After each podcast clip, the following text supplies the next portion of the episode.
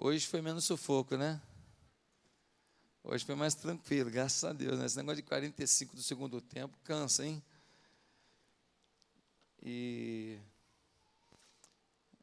diz que a Alemanha vai pegar na, na próxima fase a Lufthansa, né? Vai pegar a Lufthansa. Bem, que não tem nenhum alemão aí não, né? Estou só brincando que a gente tem um 7 a 1 na garganta que horrível. Queridos, eu queria ler com você um texto muito muito importante de 1 Coríntios, capítulo 3. Abra sua Bíblia. 1 Coríntios, capítulo 3. Eu creio que Deus tem uma palavra para a gente, muito importante aqui. O título da mensagem hoje é Chega de Infantilidade. Juninho, o título está aí, ó, Chega de Infantilidade.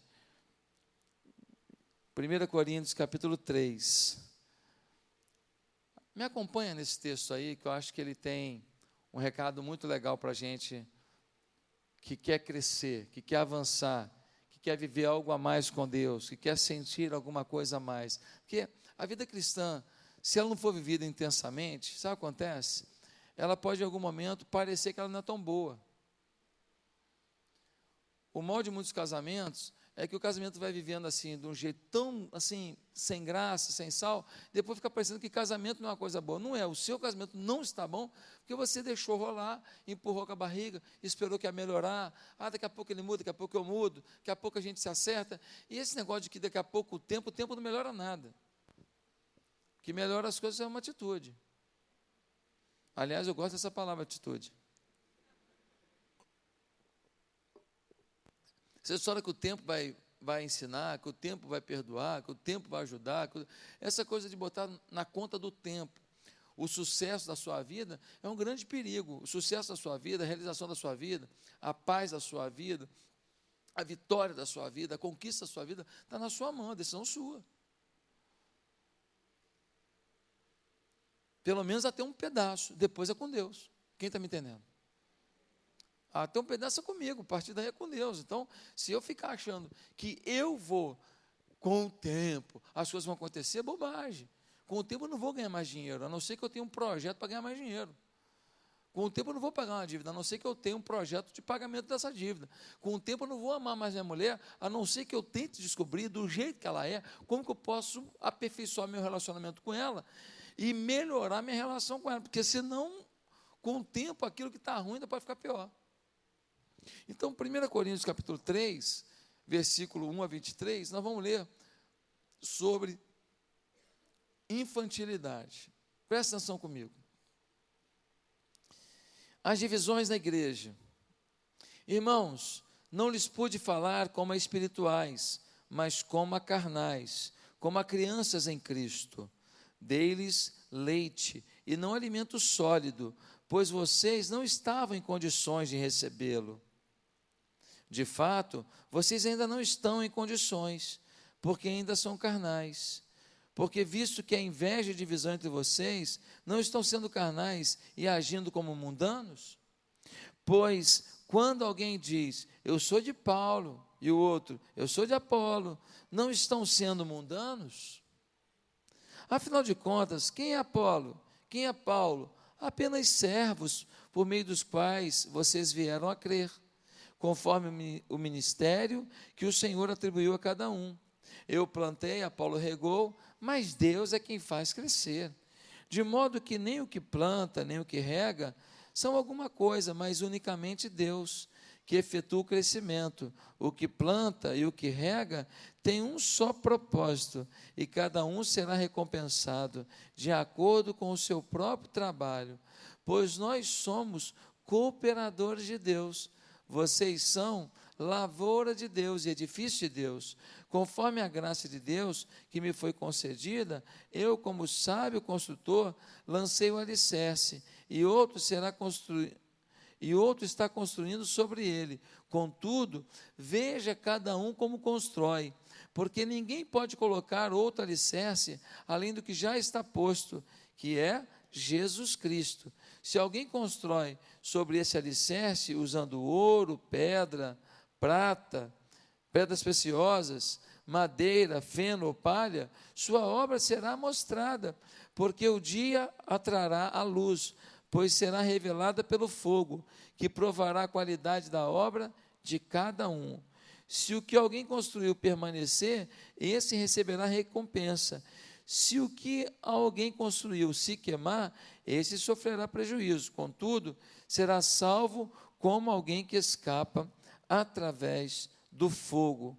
Vocês não sabem que são o santuário de Deus e que o Espírito de Deus habita em vocês? Se alguém destruir o santuário de Deus, Deus o destruirá, pois o santuário de Deus, que são vocês, é sagrado. Não se enganem, se algum de vocês pensa que é sábio, segundo os padrões desta era, deve tornar-se louco para que se torne sábio, porque a sabedoria deste mundo é loucura aos olhos de Deus, pois está escrito: Ele apanha os sábios na astúcia deles, e também o Senhor conhece os pensamentos dos sábios e sabe como são fúteis. Portanto, ninguém se glorie em homens, porque todas as coisas são de vocês. Seja Paulo, seja Apolo, seja Pedro, seja o mundo, a vida, a morte, o presente ou o futuro, tudo é de vocês, e vocês são de Cristo, e Cristo de Deus. Que Deus nos abençoe na Sua palavra. Queridos, quem aqui não sonha em ter mais revelações de Deus? Quem não sonha em perceber antes que aconteçam determinadas circunstâncias na sua própria vida? Quem não gostaria de ser usado por Deus para coisas muito especiais? Para fazer algum grande projeto, para comunicar a alguém alguma forma nova de viver, para transformar a vida de uma família que você ama muito, mas que está se destruindo. Quantos aqui não gostariam de montar um negócio, talvez, e esse negócio dá super certo? Talvez desenvolver um aplicativo que dê super certo, e de repente você está ganhando 3 mil hoje e passa a ganhar 3 milhões por mês amanhã. E aí você agora começa a sustentar orfanato, você começa agora a sustentar missionários. Você agora vira para mim e fala, pastor, onde é que abre igreja agora? Pode falar que eu banco, eu banco, eu alugo igreja em todos os lugares que o senhor quiser. Fala, meu Deus, então beleza, Niterói, Petrópolis e tal, e você, pu, pu, pu. Quem não gostaria de ser parte de alguma coisa muito linda com Deus, de, de enxergar a, a, a visão, o propósito, nas minúcias do que Deus tem para você?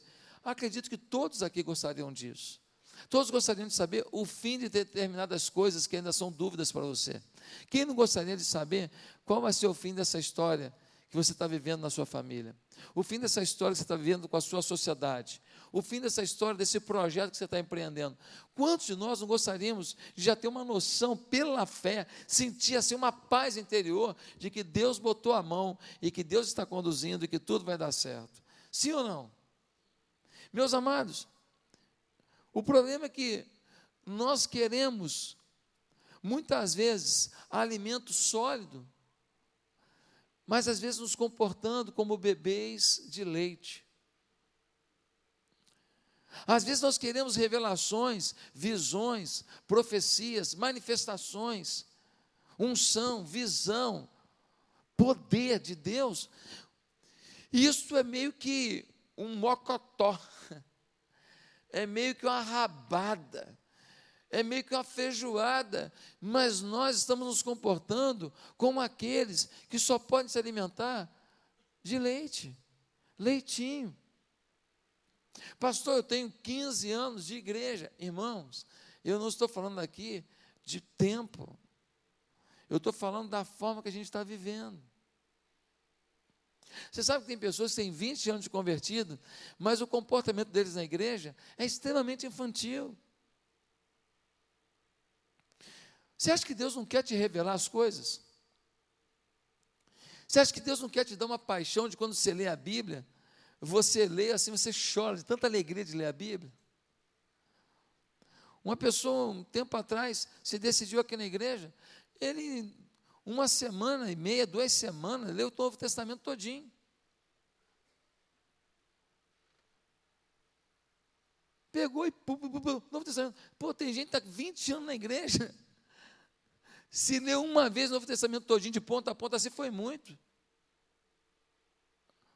Então, assim, se, se, a gente quer algo a mais, se a gente quer uma paixão a mais, se a gente quer sentir o mover de Deus, se a gente quer estar preparado para qualquer desafio, se a gente quer agir com sabedoria diante das adversidades da vida, nós não podemos ter certos comportamentos infantis, porque Deus não pode dar alimento sólido para quem é criança. Queridos, talvez você não se considere menino em Cristo, mas pode ser que seja. Segunda Pedro, capítulo 2, versículo 2, nós lemos assim: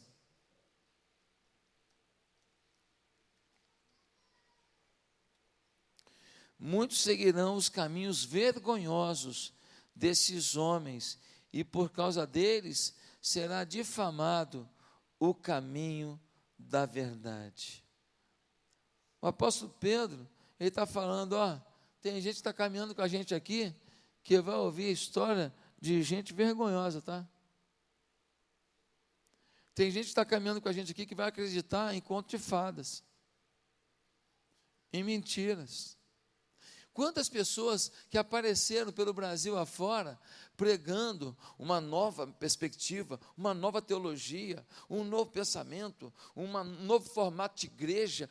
Depois de um tempo, adultério, manipulação com dinheiro.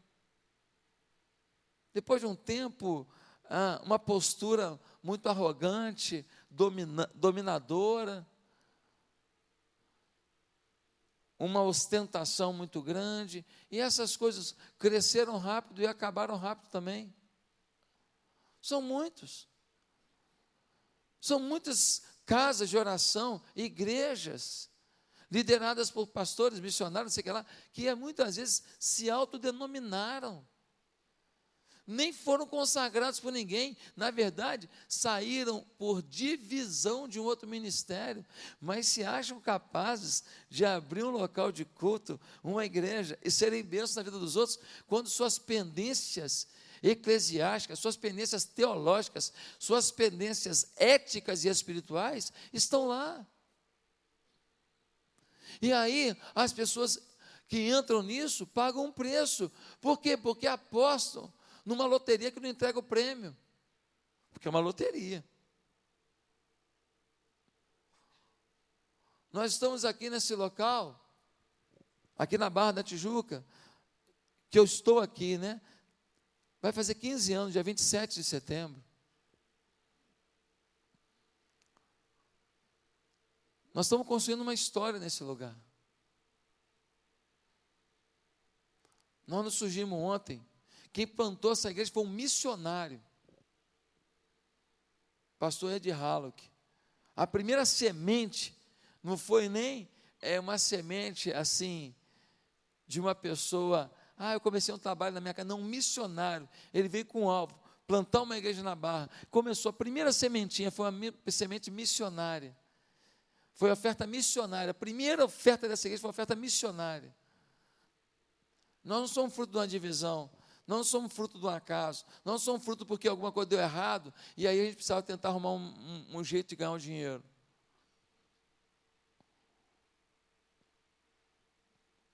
Quando eu vim para essa igreja, eu vim para cá por um chamado, um chamado, e a prova disso é você.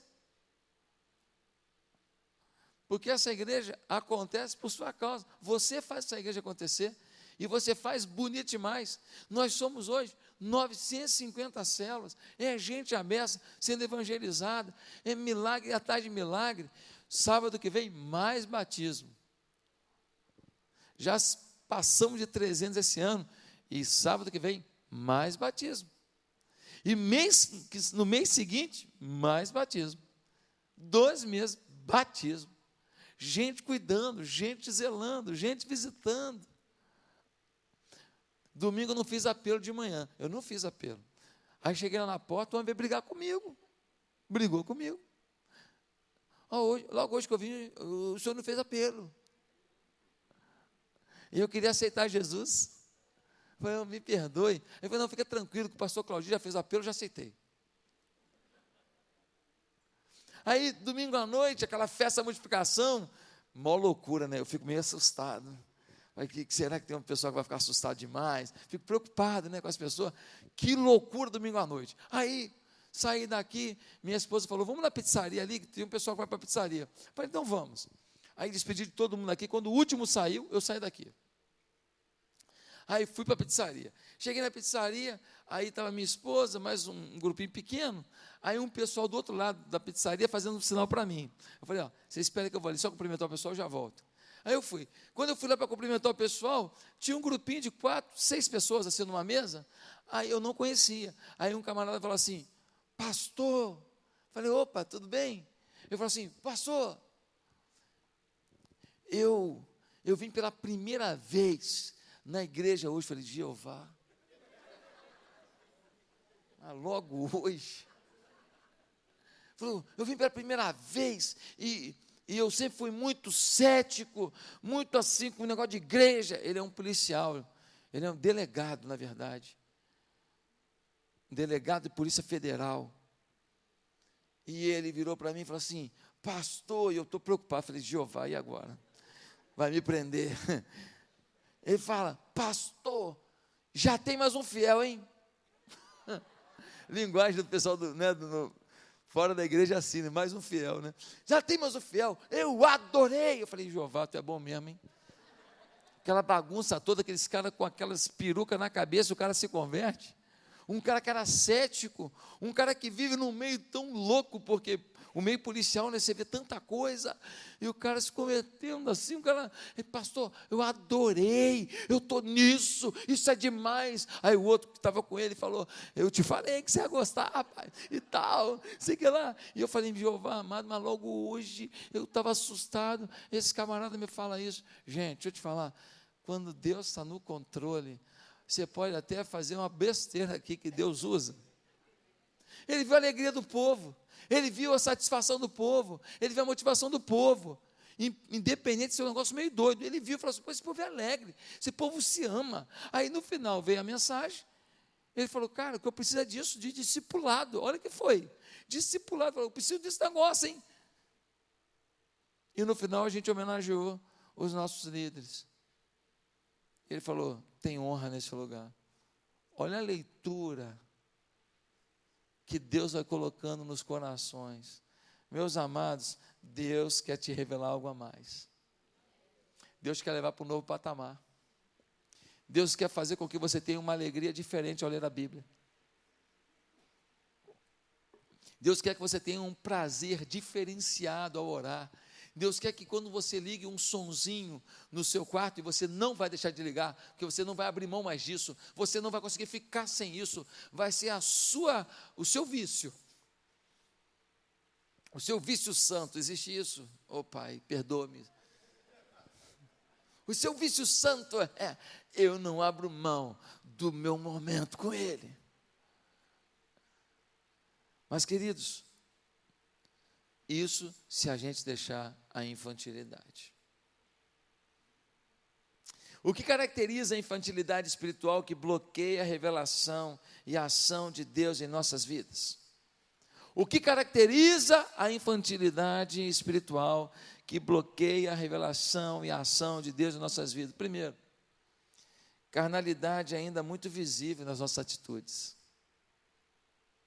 Dá uma olhada no versículo 3. 1 Coríntios 3, versículo 3, nós lemos: Porque ainda são carnais.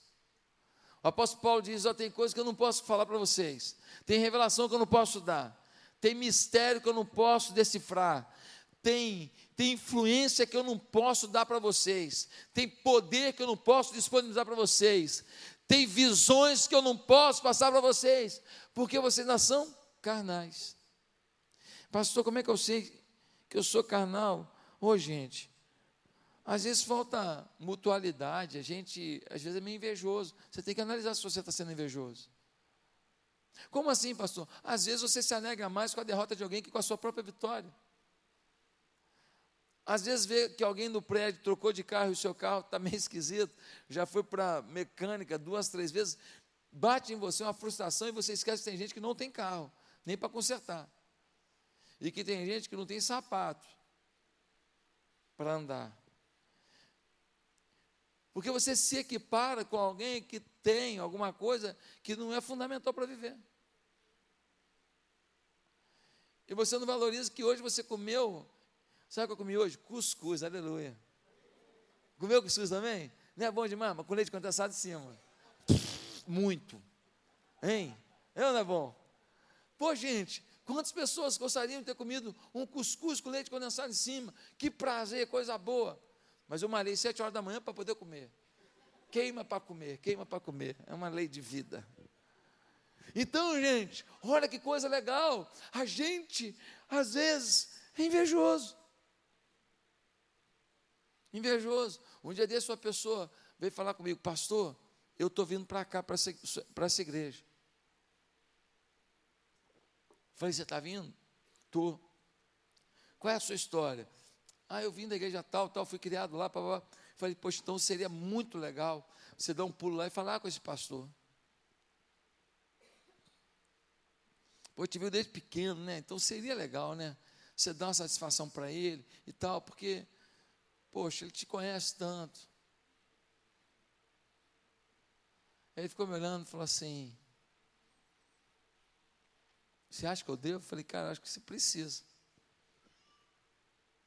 Como é que você sai da igreja assim? O pastor te viu desde pequeno, cara. Você não dá nem um tchau para ele, fica chato. Dá um pulo lá. Ele vai tentar me convencer a não sair. Eu falei para ele: se ele conseguir, parabéns para ele. Meus irmãos, não posso ter inveja de outro ministério, não posso ter competitividade com outro ministério, não estamos aqui para isso.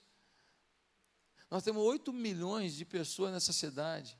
A maioria não sabe ainda a diferença entre luz e trevas. O cara entra numa missa de manhã e fuma um baseado de tarde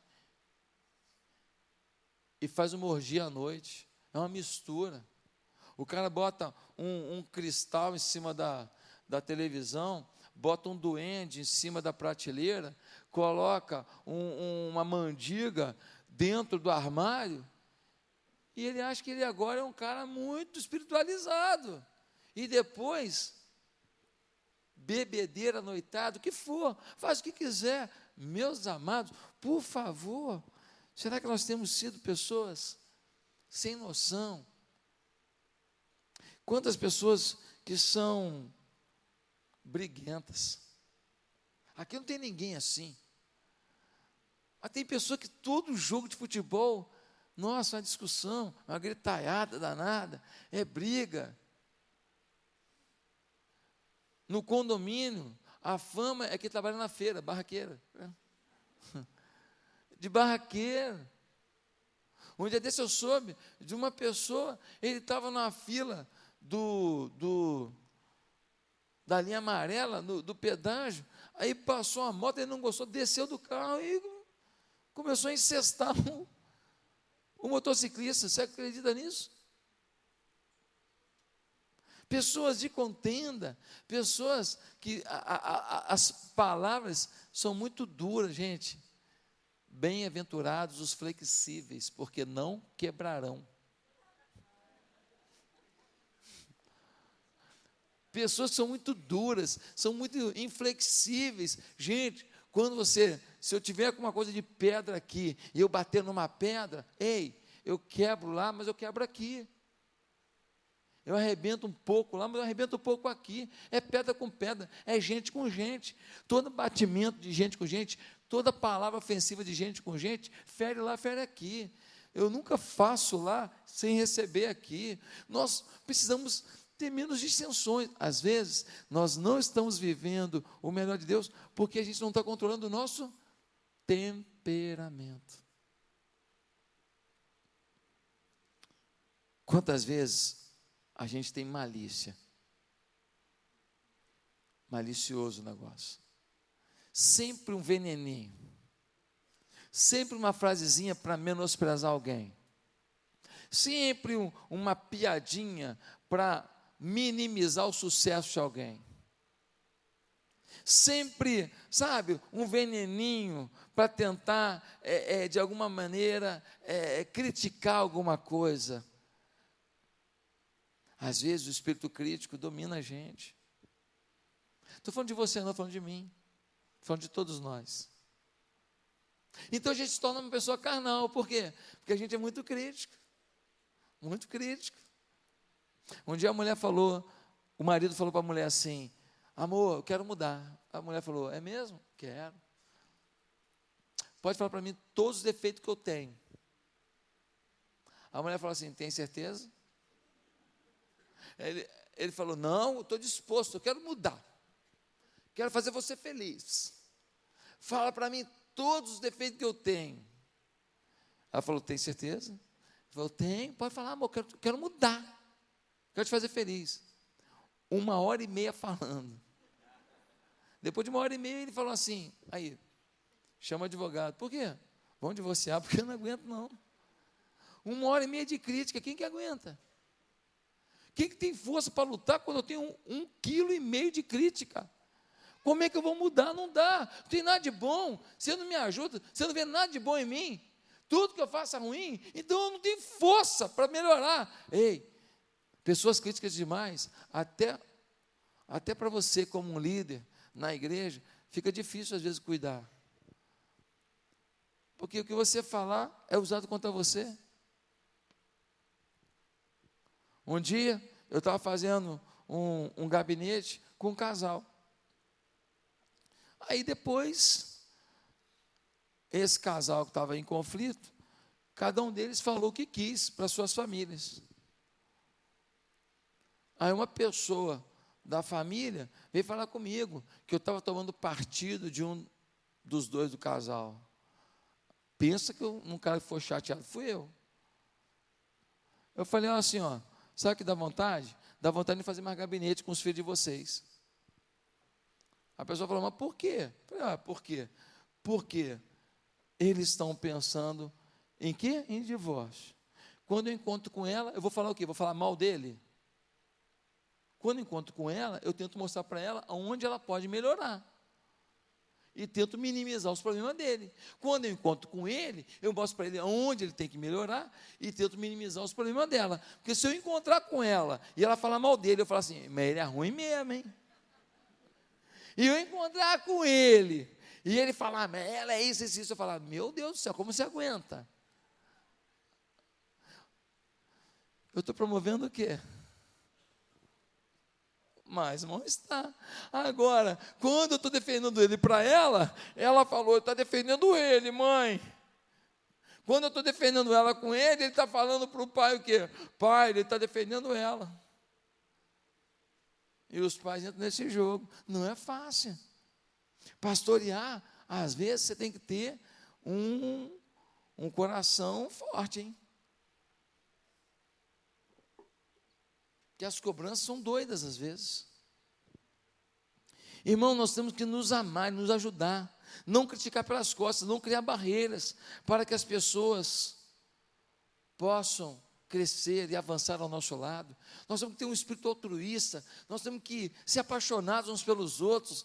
Nós temos que entender o seguinte: quando eu vibro com a vitória de alguém, eu já ensinei isso aqui na igreja. Quando eu vibro com a vitória de alguém, eu vibro, vibro, vibro. Sabe o que acontece? Eu estou armazenando coisa positiva. Que às vezes o meu momento é ruim. O meu momento é down, down, down.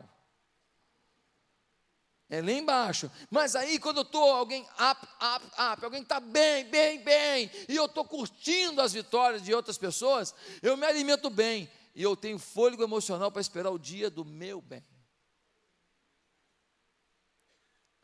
Agora, quando eu me alimento só de coisas ruins e a vitória dos outros me faz mal, me faz mal, eu estou ficando mais para baixo, mais para baixo. Então, eu não tenho fôlego para lutar, para eu também crescer, para eu também avançar. Quando você fala para mim, pastor, comprei uma casa, pastor, troquei de carro, pastor, minha filha passou no vestibular, pastor, estou tendo uma intimidade com Deus tremenda, pastor, minha célula multiplicou, pastor, eu, eu fui promovido. Nossa, irmãos, sinceramente, que alegria é para mim desfrutar da vitória de cada pessoa nessa igreja. Como é gostoso.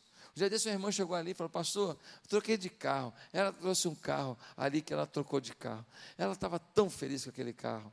O carro tinha um espaço que ela podia carregar algumas coisas que ela não podia antes. Tão feliz. Eu peguei aquela chave, consagramos aquele carro. Não era um carro zero quilômetro, não era um carro de um bilhão de dólares, nada disso, um carro normal, mas era o carro que ela sonhava ter aquele carro. E nós oramos ali, consagramos, pedi ao Senhor que ela fosse instrumento para carregar pessoas naquele carro para vir para a igreja, levar pessoas naquele carro para a célula, que o, o Senhor a protegesse dos malfeitores. Foi tão gostoso curtir aquele momento. Eu fiquei tão feliz com aquilo. Gente, como é importante se alegrar com a vitória dos outros. Às vezes, uma vitória que você fala assim, é uma, comemorar isso comemorando. Gente, o Panamá foi na Copa do Mundo, perdeu a partida e, e, e ajoelhou e orou. Agradeceu. Afinal de contas, ele estava entre as vinte e poucas seleções que disputaram a Copa do Mundo. Tinha duzentos e tantos que não foram nem para a Copa. Sempre tem um motivo para agradecer, sim ou não, gente? Sempre tem um lado bom da história. Nós estamos na Copa, nós perdemos todas. Mas foi a primeira vez que o Panamá foi para a Copa. Nós fizemos história. Nós somos os primeiros a ir para uma Copa do Mundo. Nós perdemos para todo mundo aqui. Mas nós estamos na Copa. Nós fizemos história para o nosso país. É motivo de gratidão. Queridos irmãos, o que atrapalha a revelação de Deus, a ação de Deus na nossa vida, o poder de Deus na nossa vida, primeiro, carnalidade. Segundo, valores muito terrenos. Olha o versículo 3. Diz assim: o versículo 3. Porque ainda são carnais, porque visto que a inveja e divisão entre vocês não estão sendo carnais e agindo como mundanos. Meus queridos, há muitas pessoas que agem como mundanos, ou seja, seguem o curso desse mundo. Não se trata só de carnalidade, se trata de quem influencia suas decisões. Se trata de quem define o que é importante para você. Quantas pessoas que moram num apartamento dois quartos, está quitado, bonitinho, legal, e estão vivendo bem. Ah, mas mais apertado, pastor. Sim, é mais apertado, mas assim, você quitou esse apartamento, está morando numa boa. Aí o cara fala, mas meu sonho é morar numa cobertura. E aí ele endivida, ele endivida até o fígado dele.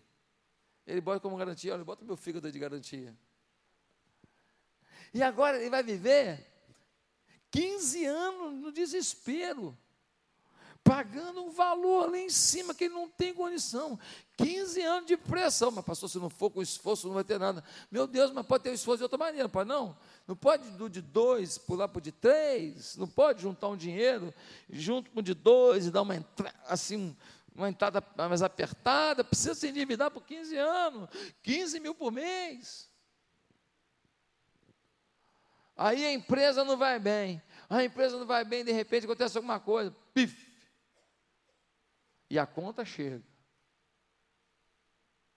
ao desespero. Mas por quê? Porque o padrão que deram para ele é: todo mundo aqui tem que ter isso, todo mundo aqui tem que viver assim. Olha, o apartamento do seu primo é de tantos metros quadrados. Olha, o apartamento da sua prima. Então, então o mundo começa a definir nossos valores. Uma coisa é carnalidade, outra coisa são os valores do mundo. Que o valor do mundo você vale pelo que você tem, não pelo que você é. É claro que se você vai para uma reunião para fechar um negócio de um milhão de dólares e você chega numa moto velha, o cara vai desconfiar de você. Eu não sou nenhum, nenhum idiota para não saber que você tem que ter uma apresentação para determinadas reuniões, determinadas situações, uma roupa apropriada. Você não pode ir é, de bermuda fechar um, um, um acordo com o Donald Trump de um bilhão de reais. Né? Ele vai falar, pô, mas esse cara deve ser maluco, né? Vem aqui para a reunião de bermuda comigo. Então, vai arrumado, vai com a camisa legal, né? vai, com, vai com terno. Tudo bem. Isso não muda quem você é. Eu estou falando que muitas vezes os nossos valores, eles estão equivocados. A gente vive uma cultura do corpo de uma maneira desenfreada. E a gente não vive mais. Não vive, a gente fica, a gente fica mal-humorado, porque toma uns remédios doidos aí, do, do, dos, dos, dos médicos de gordo. Então, cara, esses negócios dá depressão às vezes, cara. Ah, tá, tá fininha, tá fininha, mas não fala nada não, hein? Tá fininha, mas se falar uma coisa, ela já. O couro come, entendeu? Olha, olha, ficou, tá fininho, tá, mas tá fininho, mas tá xingando a mulher, tá batendo nas crianças, tá quebrando os pratos. Gente, pelo amor de Deus, nada contra emagrecer, nada contra. Mas estou querendo dizer que os seus valores mais importantes são a sua família. Não adianta o, o preço que você paga para ficar magro, a sua família morrer tomando umas bombas aí de uns caras que maluco aparece. Uma vez apareceu um cara em Patinga, é, o apelido dele era Murcha Gordo. Cara, o Murcha Gordo murchou a cidade inteira. Sério. Cara, teve que sair de lá às pressas. Às pressas. Começou a dar depressão em todo mundo. Era uma bomba o negócio. Era uma bomba. Mas o, aí descobriram que o Murcha Gordo já tinha passado por outras cidades que, que ele faz? Ele vai numa cidade, se instala, faz um, um começa a murchar uma a outra, mas murchava mesmo. Aí ele ia murchando, aí uma vai falando para outra, já viu, né? Mulher chegou no lugar, deu uma murchada, já o outro fala, o que, você fez? Foi no doutor Murcha. Ah, meu filho, é, é rápido, é rápido. O cara, ele ia e ó, toma ele vender remédio manipulado e falava, não, tem que ser o meu, porque os outros não são de confiança. E vendia manipulado e receita, e ó, volta aqui daqui a tantos dias para avaliar você, e pá, pá, pá, e daqui a pouco, daqui a pouco um monte de depressão de novo. E ele, ó, pura poticidade. Então, o valor do corpo, o valor financeiro, os valores, o que é importante, não podem ser mundanos, gente. Tem um equilíbrio nisso. Por quê? que o brasileiro vai lá para os Estados Unidos, aí chega nos Estados Unidos e fala assim: qualidade de vida, o que é melhor? Nossa, os países as coisas funcionam, tem mais tranquilidade. Só que lá nos Estados Unidos, ele mora numa casa pequena, uma townhouse, simples lá, a cozinha dele é isso aqui, ó. A cozinha dele, ó, piquititinha, a sala dele miudinha ali, e ele está feliz da vida. Ele vive numa coisa menor. Mas aqui no Brasil, ele queria viver num patamar de vida, num tipo de apartamento, num tipo tal, num tipo de carro, num tipo de coisa. Lá, não, lá ele compra um carro usado, vai trabalhar, não está nem aí, e, e, mais tranquilo. Por quê? Porque os valores são diferentes. For para a Europa, mais ainda cara mora num apartamento de 5 milhões de euros, o carro dele é, é 91. Ele anda no carrinho 91 tranquilo, os valores são outros, a cabeça é outra. Um dia desse estava falando da Islândia, o cara, uma pessoa que mora na Islândia. Aí o cara lá com o jardinzinho dele, aquela casa, num, um apartamento aqui do Pontões, né, aqui em frente, né, compra uma casa lá. Compra. Eles não têm essas coisas, não. É, não, tem, não vai a shopping, não, mas tem que comprar da marca tal. Não tem essas coisas. A vida é mais simples. O cara come lá, meu irmão, a, a batatinha dele, a cenourinha dele. Então, ele não sai para comer fora todo dia.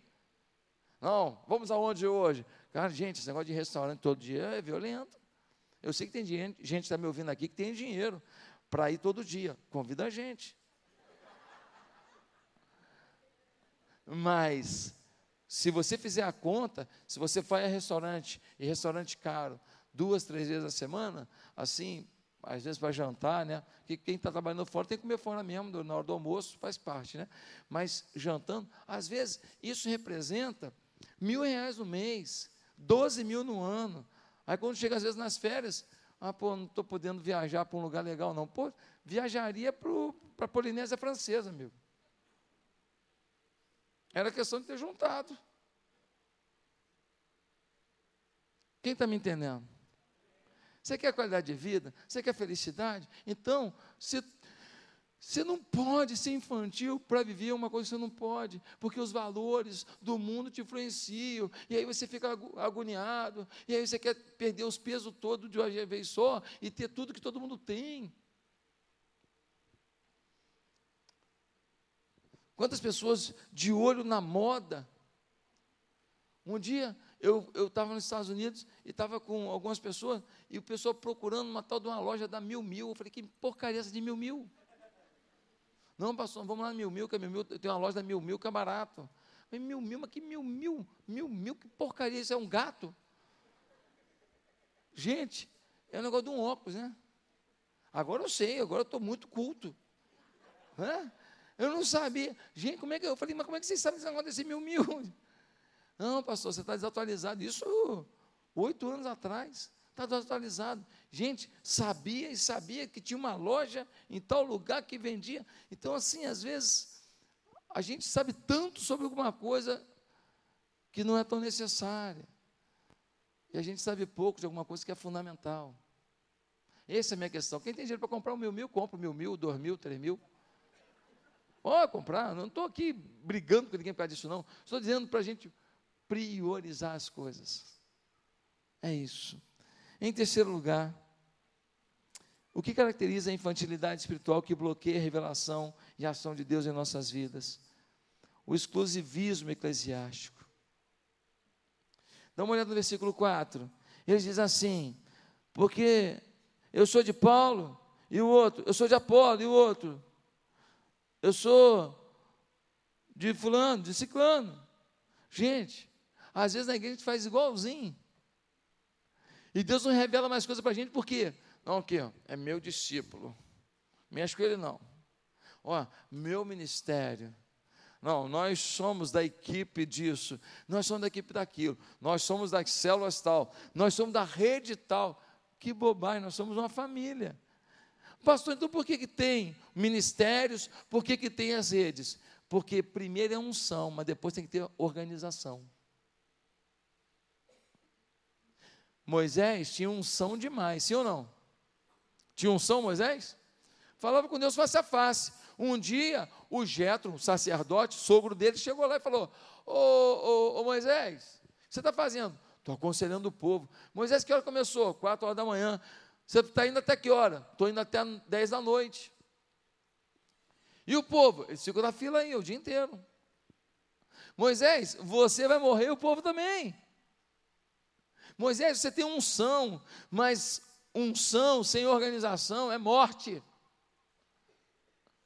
Ah, mas essa igreja tem método. Tem método, mas primeiro é unção.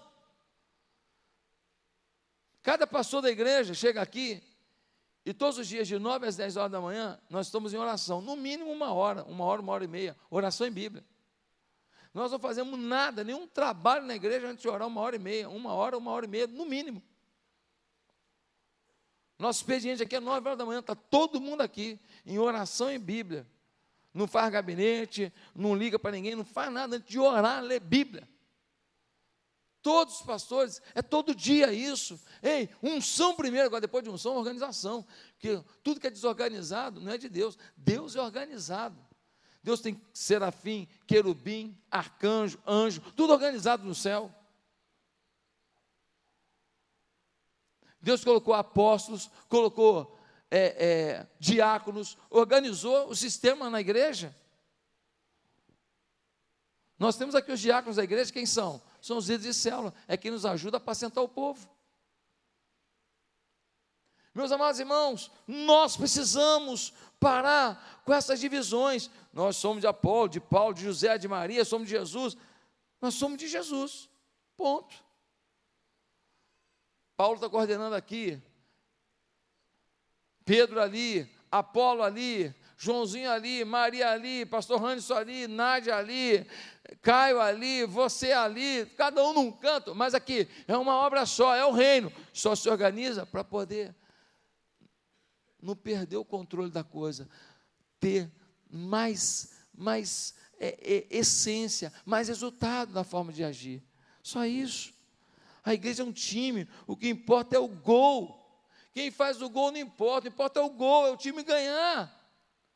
O Neymar não fez gol hoje, claro que ele quer fazer gol. Ele queria ser o artilheiro da Copa, claro que ele queria. Ele não fez nenhum gol, mas o time ganhou, ele mudou de fase. Quando o time ganha, você muda de fase. Agora, se o Neymar tivesse metido hoje cinco gols e o Brasil não tivesse classificado, porque tivesse perdido os dois últimos jogos e hoje tivesse feito cinco gols, ele saía como artilheiro da Copa até o momento, mas desclassificado. Quem está me entendendo? O que importa não é o gol que o Josué faz, o que importa é se o nosso time está ganhando. E nosso time está. Por que está ganhando? Porque você está aqui. Você é o artilheiro do time. Pastor, mas você que prega, eu prego aqui, cada um tem uma função. Mas como que eu vou pregar aqui se não tiver um grupo que está orando por mim agora? Como que eu prego aqui se não tiver uma galera que está aqui atrás, ó, fazendo pela internet a transmissão, fazendo a edição disso aqui tudinho e preparando isso tudo para depois ir para a televisão, no programa de televisão? Como que eu vou pregar se o coração não está preparado porque essa equipe de louvor veio aqui e ministrou? Como que eu vou pregar se não veio alguém aqui e limpou? Né? Tá, aí, então acho que está limpo, né?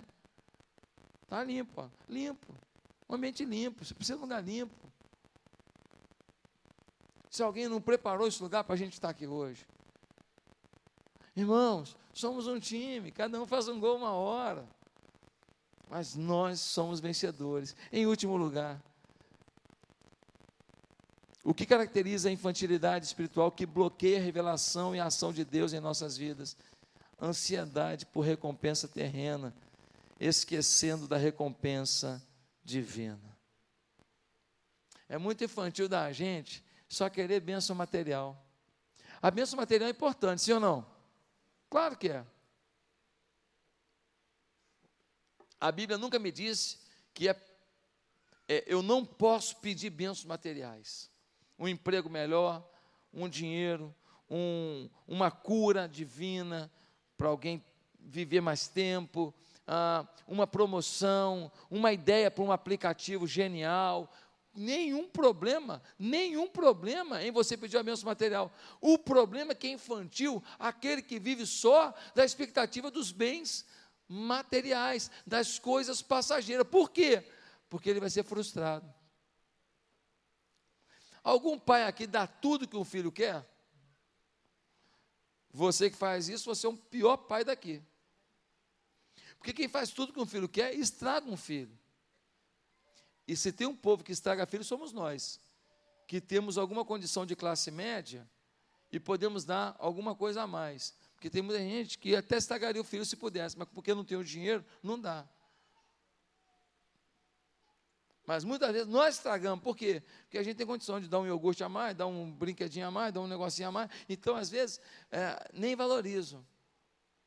A gente tem brinquedo, ganha no dia do aniversário assim, né? A avó traz um, o tio traz outro. Então, ele abre aquilo tudo. Depois, os brinquedos ficam ali do lado, nem brinca. Escolhe um que é o mais simplesinho, o mais baratinho, e fica com aquele ali, e aquele outro que era bom, ligava motor, pá, ele nem brinca. Então, quantas vezes nós estamos com expectativas de que o Senhor vai nos dar tudo. Não, nem o Pai dá tudo, senão estraga a gente. Tem pendências na minha vida? Tem. Tem coisas que me fazem chorar, que me fazem esperar, que me fazem ainda lutar? Sim. Ah, pastor, te olho na frente, eu tenho a sensação que estou diante do, do, do, do He-Man, pelos poderes de Irmão, deixa eu ver lá, não tem rimê nenhum aqui. Tem um homem aqui que tem uma função pastoral e que preza por isso, que tem muita alegria nisso, que é apaixonado por isso. Mas eu estou no mesmo barco que você, eu sou gente. Eu também preciso da sua oração. E você precisa da minha. E você precisa da dele, e ele precisa da sua. E ela precisa da dela, e ela da dela e assim por diante. Nós estamos no mesmo barco, e nessa, nessa via que nós estamos navegando, pode ter tempestade em alto mar a qualquer momento. E se nós estivermos no barco com Jesus, como nosso comandante, nós vamos passar por essas tribulações e esse mar revolto. E Deus vai nos dar a vitória. Agora dá uma olhada, gente, no versículo 4. O versículo 4 diz assim: Pois quando alguém diz, eu sou de Apolo, o outro eu sou de, eu sou de Paulo, e o outro eu sou de Apolo, não estão sendo mundanos, mundanos. Agora olha o versículo 8 que vai dizer: o versículo 8 vai dizer assim: o que planta e o que rega tem um só propósito, e cada um será recompensado de acordo com o seu próprio trabalho. A Bíblia está dizendo que você vai ser recompensado pelo seu trabalho. Só que Paulo não está falando aqui de recompensa material. Porque o assunto qual era? Eu não posso revelar para vocês algumas coisas, porque vocês são infantis. Paulo aqui está falando de bênçãos espirituais. Se tem um conceito na Bíblia que é fundamental, é o conceito de galardão. Pastor, eu faço a obra de Deus porque eu amo a Deus. Sim, mas você faz a obra de Deus porque Deus também te remunera. Eu faço por paixão, sim, claro. Mas Deus disse: olha, se você tomar a sua cruz e me seguir, eu vou te abençoar. Quem é que ama Jesus, segundo a Bíblia? Quem sabe os seus mandamentos e os segue. Que, ele diz aí? Mateus 6,33. Mas buscai primeiro o reino de Deus e a sua justiça, ponto. Não, não tem ponto ali mas buscar primeiro o reino de Deus e sua justiça, vírgula. E o que? Todas as demais coisas serão acrescentadas. Eu vou trazer alegria para a tua casa, paz, júbilo, festa. Eu quebro esse coração maldito do teu marido e dou um coração de carne. Eu pego o teu filho do lodo do pecado e lavo no sangue do cordeiro. Ô gente, há pessoas que às vezes acham que Deus não se importa com a gente, não importa, não se importa com o que a gente vive aqui. É um erro.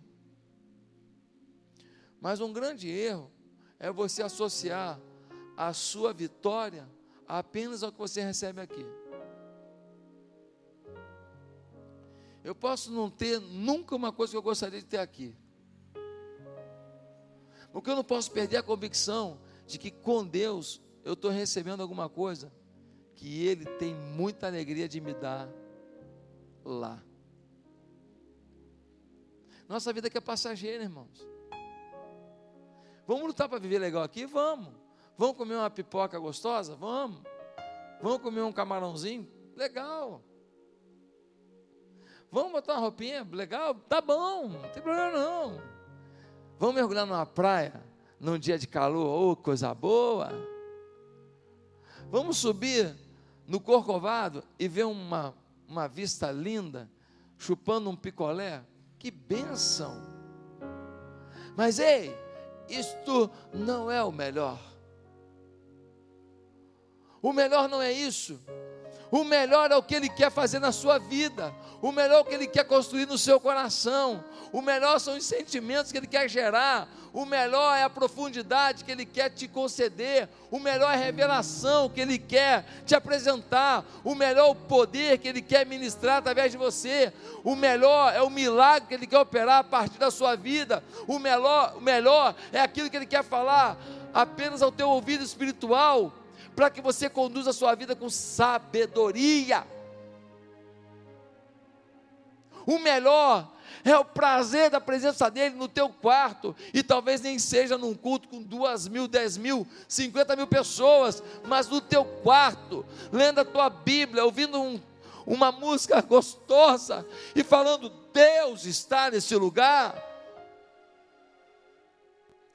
Não há problema em ter meus relacionamentos mais estreitados com um grupo de pessoas.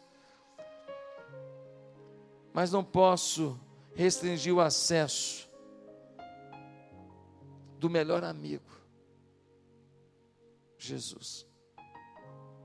Infantilidade é não investir num relacionamento profundo com Jesus, se contentando com relacionamentos humanos e vitórias humanas. Isto é infantilidade. Você pode dizer que venceu toda a infantilidade? Ainda há carnalidade, ainda há valores terrenos, ainda há exclusivismo religioso na igreja, segmentação para você?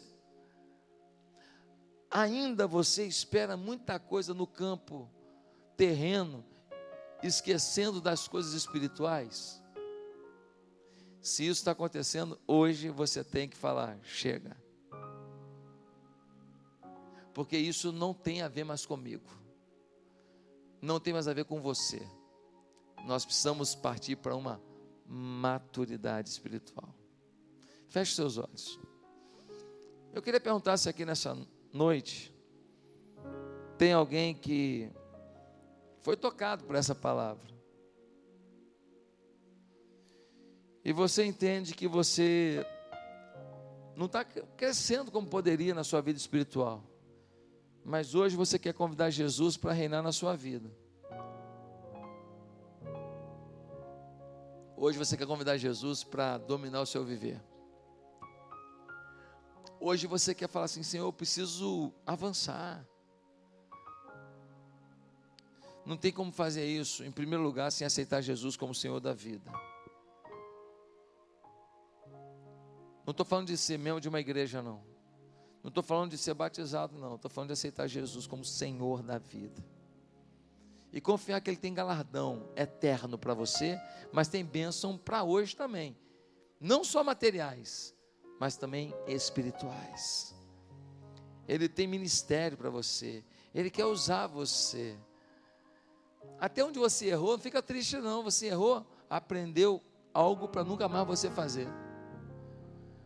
Onde você errou, aprendeu alguma coisa para nunca mais você viver. Ei, quem não erra?